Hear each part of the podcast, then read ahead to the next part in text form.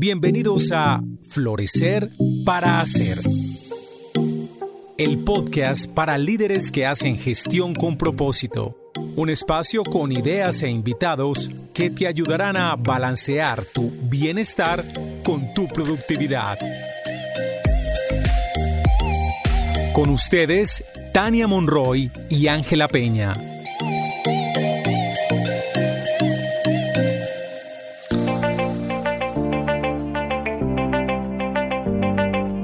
Hola a todos, hola a todas, bienvenidos a un nuevo episodio de Florecer para Hacer.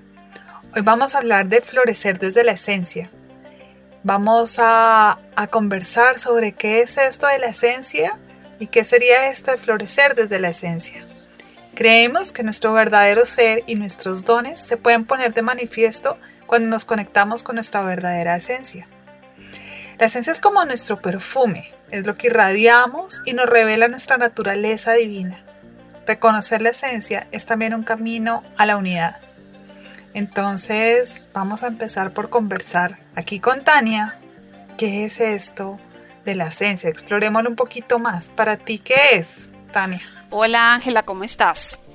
Pues a ver, yo te voy a explicar lo que yo entiendo que es ese tema de la esencia y digamos también lo quisiera explicarlo cómo se va formando como esa capa de protección como que cuando somos muy pequeños, como que hay algo que nos destaca y que todo el mundo como que ve o que nosotros mismos nos, expresamos desde algo que es como nuestra esencia. Sin embargo, la interacción con el mundo va generando como esas protecciones, no sé, la interacción con la madre o la interacción con el padre o con los amigos, que uno vaya adecuando como su comportamiento para adaptarse al mundo y eso va generando como unos comportamientos de adaptación al mundo exterior. Y entonces a veces sucede que nos modelamos tanto que vamos siendo eso que es como la personalidad que formamos y en ocasiones esa personalidad está muy cerca a lo que nos somos en esencia, pero a veces está como muy alejada. Entonces mm, puede pasar que esté como muy cercana a esa personalidad de ese ser esencial, pero en ocasiones no lo está y como que podríamos ser una cosa con mi madre, otra cosa con mi padre, otra cosa con mi amigo y como que vamos siendo diferentes personas dependiendo como la interacción con la que tenemos y como que en esencia la vamos dejando ahí a un lado. A veces como que siempre está, puede estar o como que vamos siendo eh, aquello con lo que nos recubrimos. Esa es como una manera de, explicar esencia. Cuando en un podcast pasado hablábamos del ego, hablábamos de esta configuración del ego a partir también de estas interacciones, que es lo que llamamos personalidad. Y de alguna manera es una conducta, como lo explicas, adaptativa. Es decir, vamos nuestra personalidad se va conformando porque es la manera que encontramos también de adaptarnos al mundo. Y de, y estar presentes en él y de cómo nos aceptan.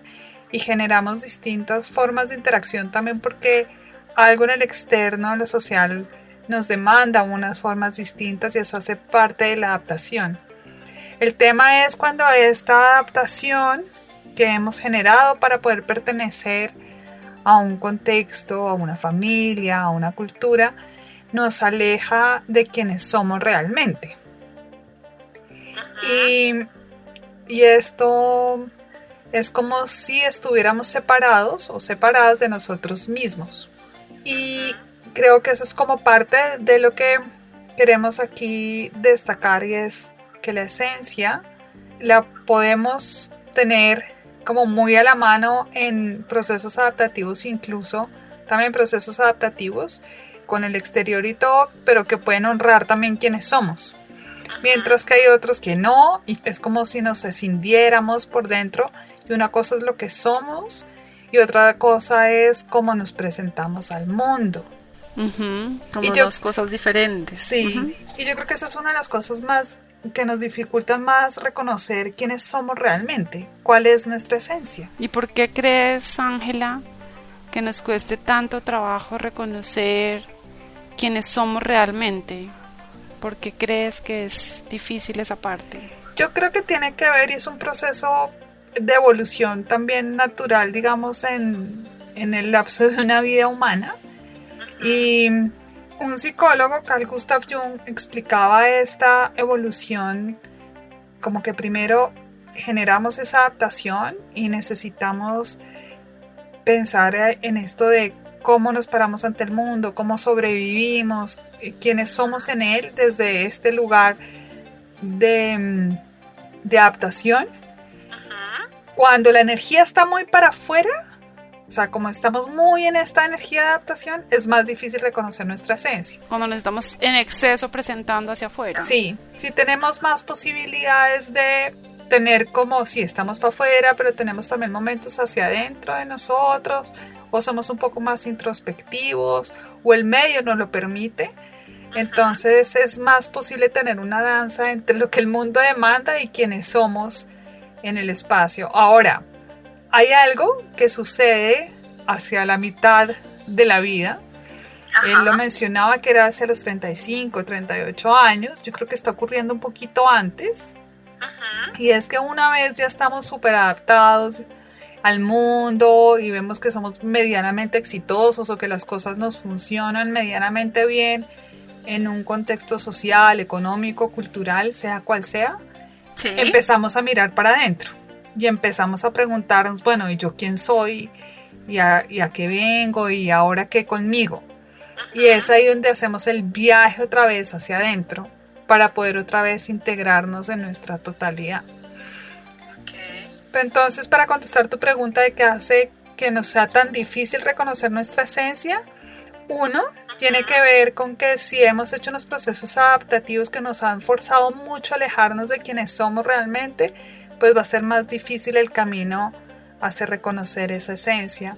Si nuestra energía y disposición está muy puesta hacia afuera, hacia afuera es a mostrar o demostrarle al otro que somos exitosos o es muy al servicio de que nos quieran, entonces nos volvemos muy complacientes. Si estamos muy en estas formas de ser hacia afuera, es muy posible que sea más difícil reconocer nuestra esencia. Wow, qué interesante. O sea, si, si estamos interés, pues si digamos buscamos el reconocimiento, si buscamos que los demás afuera nos estén o complacer hacia afuera, es una manera muy diferente, muy difícil podernos conectar con lo que somos. Incluso también cuando queremos controlar mucho nuestro contexto y nuestro entorno, también nos estamos alejando de quienes somos. O cuando establecemos distancia emocional con los demás, porque cuando establecemos distancia emocional con los demás, también estamos creando una protección interna. Es como si generáramos capas de que nadie nos vea, entonces tampoco nos podemos ver a nosotros mismos. Ok, o sea, como que esa protección es tan fuerte y tan, tan buena que no nos permite conectarnos con nosotros mismos. Necesitamos algo de unos poros que nos permitan observar a través de eso, de, cómo decidimos presentarnos al mundo, ¿no? Porque a la larga es, hacemos un esfuerzo por adaptarnos, un esfuerzo por presentarnos al mundo, pero que no sea esa coraza como, como que no hay posibilidades de que nada se comparta, sino que se permita también compartir. Eh, de una adentro hacia y una afuera, como que pueda haber un flujo y eso ya nos permite como irnos conectando con aquello que, que somos. Creo que así como lo resume es buenísimo, porque también me, me evoca otra cosa y es la vulnerabilidad. Si nos permitimos como esos poros, me encanta la metáfora que usaste, la vulnerabilidad es muy mal vista porque la asociamos con debilidad pero es en realidad cuando nos sentimos vulnerables y nos mostramos vulnerables que también estamos conectando con nuestra esencia. Muchas veces lo que nos pasa es que no queremos mostrarnos como somos y nuestra esencia, pues porque nos estamos protegiendo algún dolor también. Florecer para Hacer es una presentación de Grupo Vidagua, manejo inteligente de los sistemas de gestión, y de Armonía, bienestar y descubrimiento de tu propósito personal y organizacional.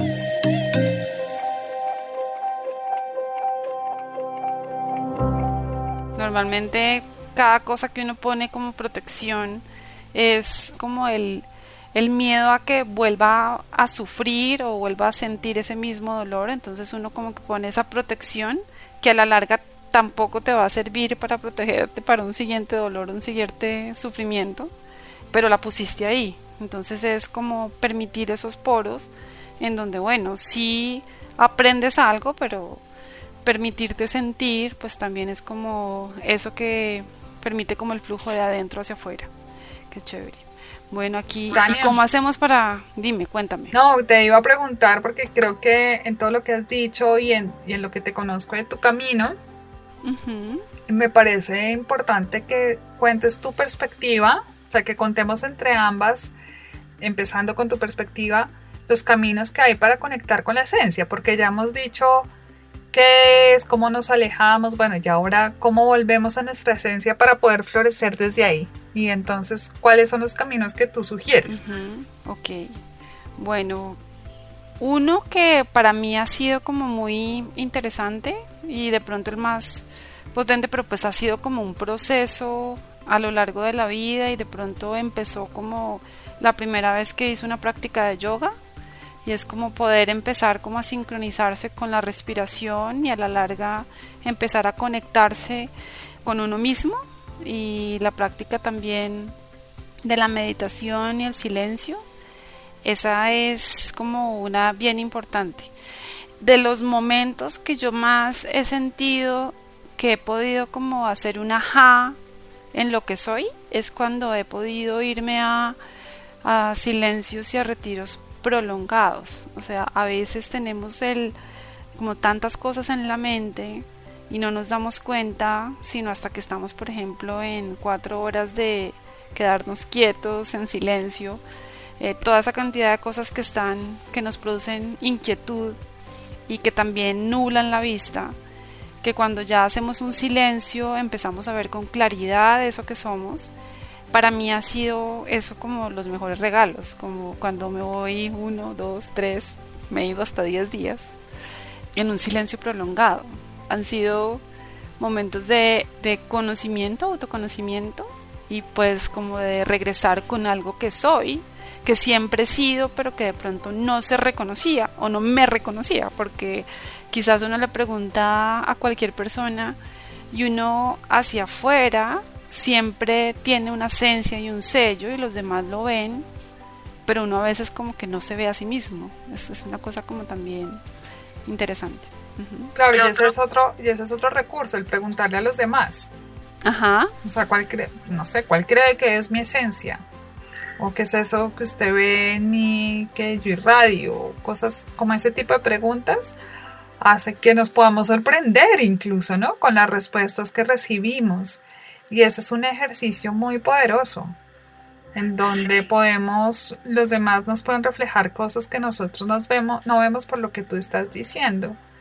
Entonces, em, creo que ese es otro ejercicio, otro camino para conectar con la esencia, es preguntarle a los demás y poder reconocer lo que los demás ven en nosotros, en nosotros mismos. Sí, sí, Sí, ese ejercicio lo hicimos contigo, ¿no? Nosotros, en el equipo. Y para mí fue súper chévere. Por descubrimientos propios y también por los descubrimientos alrededor. Creo que es súper chévere. ¡Wow! Yo pensé que eso no se veía, pero pues es la esencia, como dices tú y como arrancaste presentando. Es el perfume. Es con lo que vas todo el tiempo, lo que vas dejando. Cuando uno va caminando con su perfume, va quedando como el aroma, como cuando el avión va pasando y uno ve, pasó, o quizás cuando ve un barco y también va dejando la estela, entonces que así es, siempre lo vamos dejando en alguna parte. ¿Y qué otro camino crees tú que nos sirva para conectar con la esencia? Uno que yo creo, pues son prácticas de autoconocimiento. Hay muchas prácticas de autoconocimiento hoy en día que cada una puede resonar con unas más que con otras, pero buscar prácticas de autoconocimiento y darle tiempo a verse uno mismo, a explorarse, es importantísimo para conectar con esa esencia. Esa sería una.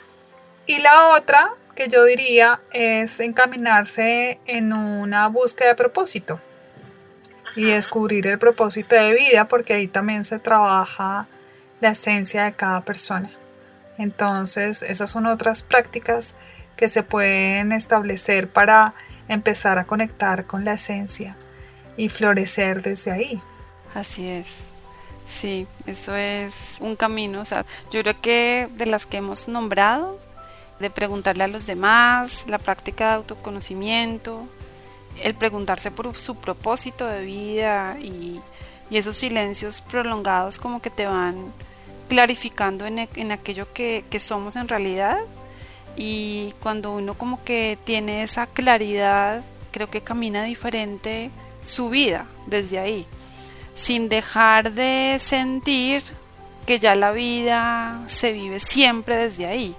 Porque, por ejemplo, y ya como para finalizar, uno como que a veces cree que ya una vez descubierto sigue viviendo desde la esencia y yo creo que es como una danza, como lo que estábamos hablando.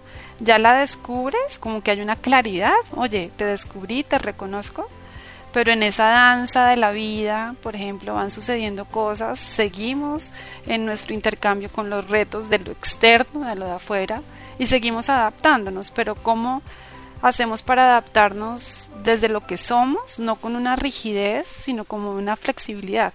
¿Cómo lo vives tú cuando ya uno se conecta con ese, cómo se vive la vida de ahí para adelante, Ángela, ¿cómo lo has sentido para ti? Para mí es una experiencia continua, yo creo que no es, yo creo que nadie es producto terminado, yo creo que es una experiencia continua. Y en la medida en que digamos, está ese intercambio, como lo llamas, a través de, de, esos poros, uno también va redescubriendo cosas de su propia esencia que antes no había visto. Y la esencia yo creo que es muy, o sea, digamos que para nuestro entendimiento queremos nombrarla y ponerle palabras y adjetivos y sustantivos. Pero más allá de eso yo siento que es una experiencia. Y al final la experiencia es una experiencia de unidad, de que hacemos parte de un todo, y eso se experimenta de una manera determinada que entre más la experimentas, más te las llevas a tus experiencias cotidianas y creo que lo que hace es que tu experiencia cotidiana se viva de una manera de una manera más comprensiva, más plena y más humilde también. Yo creo que ahí hay mucha humildad. Sí. Entonces, para mí esa ha sido la, la experiencia. ¿Para ti cómo ha sido eso? Además de lo que ya dijiste como que voy entre los dos caminos, entre la esencia y como ese que soy y en ese como que decido presentarme y es como una danza. Ahí voy danzando y cada vez como sintiendo que pudiera ser más igual como soy y decido presentarme. O sea, como que cada vez hay menos separación en cómo decido presentarme al mundo y cómo soy es lo que yo siento que está sucediendo, como si se fueran cayendo capas cada vez. Y yo creo que, eso es lo que sucede con la vida, que uno empieza, se adapta al mundo y luego en algún momento de, ese retornar que decías de hacia lo que somos, también uno empieza a decir, ay, qué rico, ya me preocupa menos cómo me presento. Y, y cuando uno cumple 40, dice eso, ay, qué rico esta edad. Yo creo... Hace poco, ¿no? Estamos de acuerdo. Entonces, pero es como que cada vez es más similar. Entonces, es una sensación como de libertad, de volver una y otra vez a lo que uno es.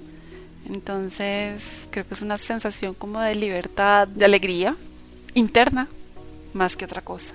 Mientras que cuando es como lo que me presentamos es la alegría, pero de la palomita, de la palmadita, ya es como la alegría interna, es lo que soy. Sí, me parece lindo como lo escribes, creo que también es como yo lo he experimentado. Y para quienes nos están escuchando, pues esto es un camino, no es que uno llegue ahí como que un día amaneció iluminado, no. Eso no, no es así. O sea, me acosté y amanecí iluminada, no. Es un camino y creo que aquí para repasar las prácticas, para que escojan por dónde empezar o por dónde continuar, porque puede ser que ya tengan un buen camino andado, O puede ser que ya lo estén experimentando, entonces también chévere que nos cuenten cómo lo están experimentando. Pero el camino puede ser preguntarle a los demás, prácticas de autoconocimiento, descubrir el propósito de vida y estar en silencios o retiros prolongados para que empecemos a conectar con esa esencia y florecer para hacer. Muchas gracias Ángela, nos vemos en el próximo podcast. Nos vemos. Chao. Chao.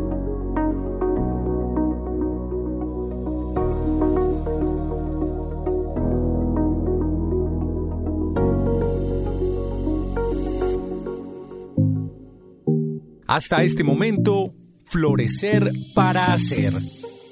El podcast para profesionales que hacen gestión con propósito. Un espacio con ideas e invitados que te ayudarán a balancear tu bienestar y tu productividad.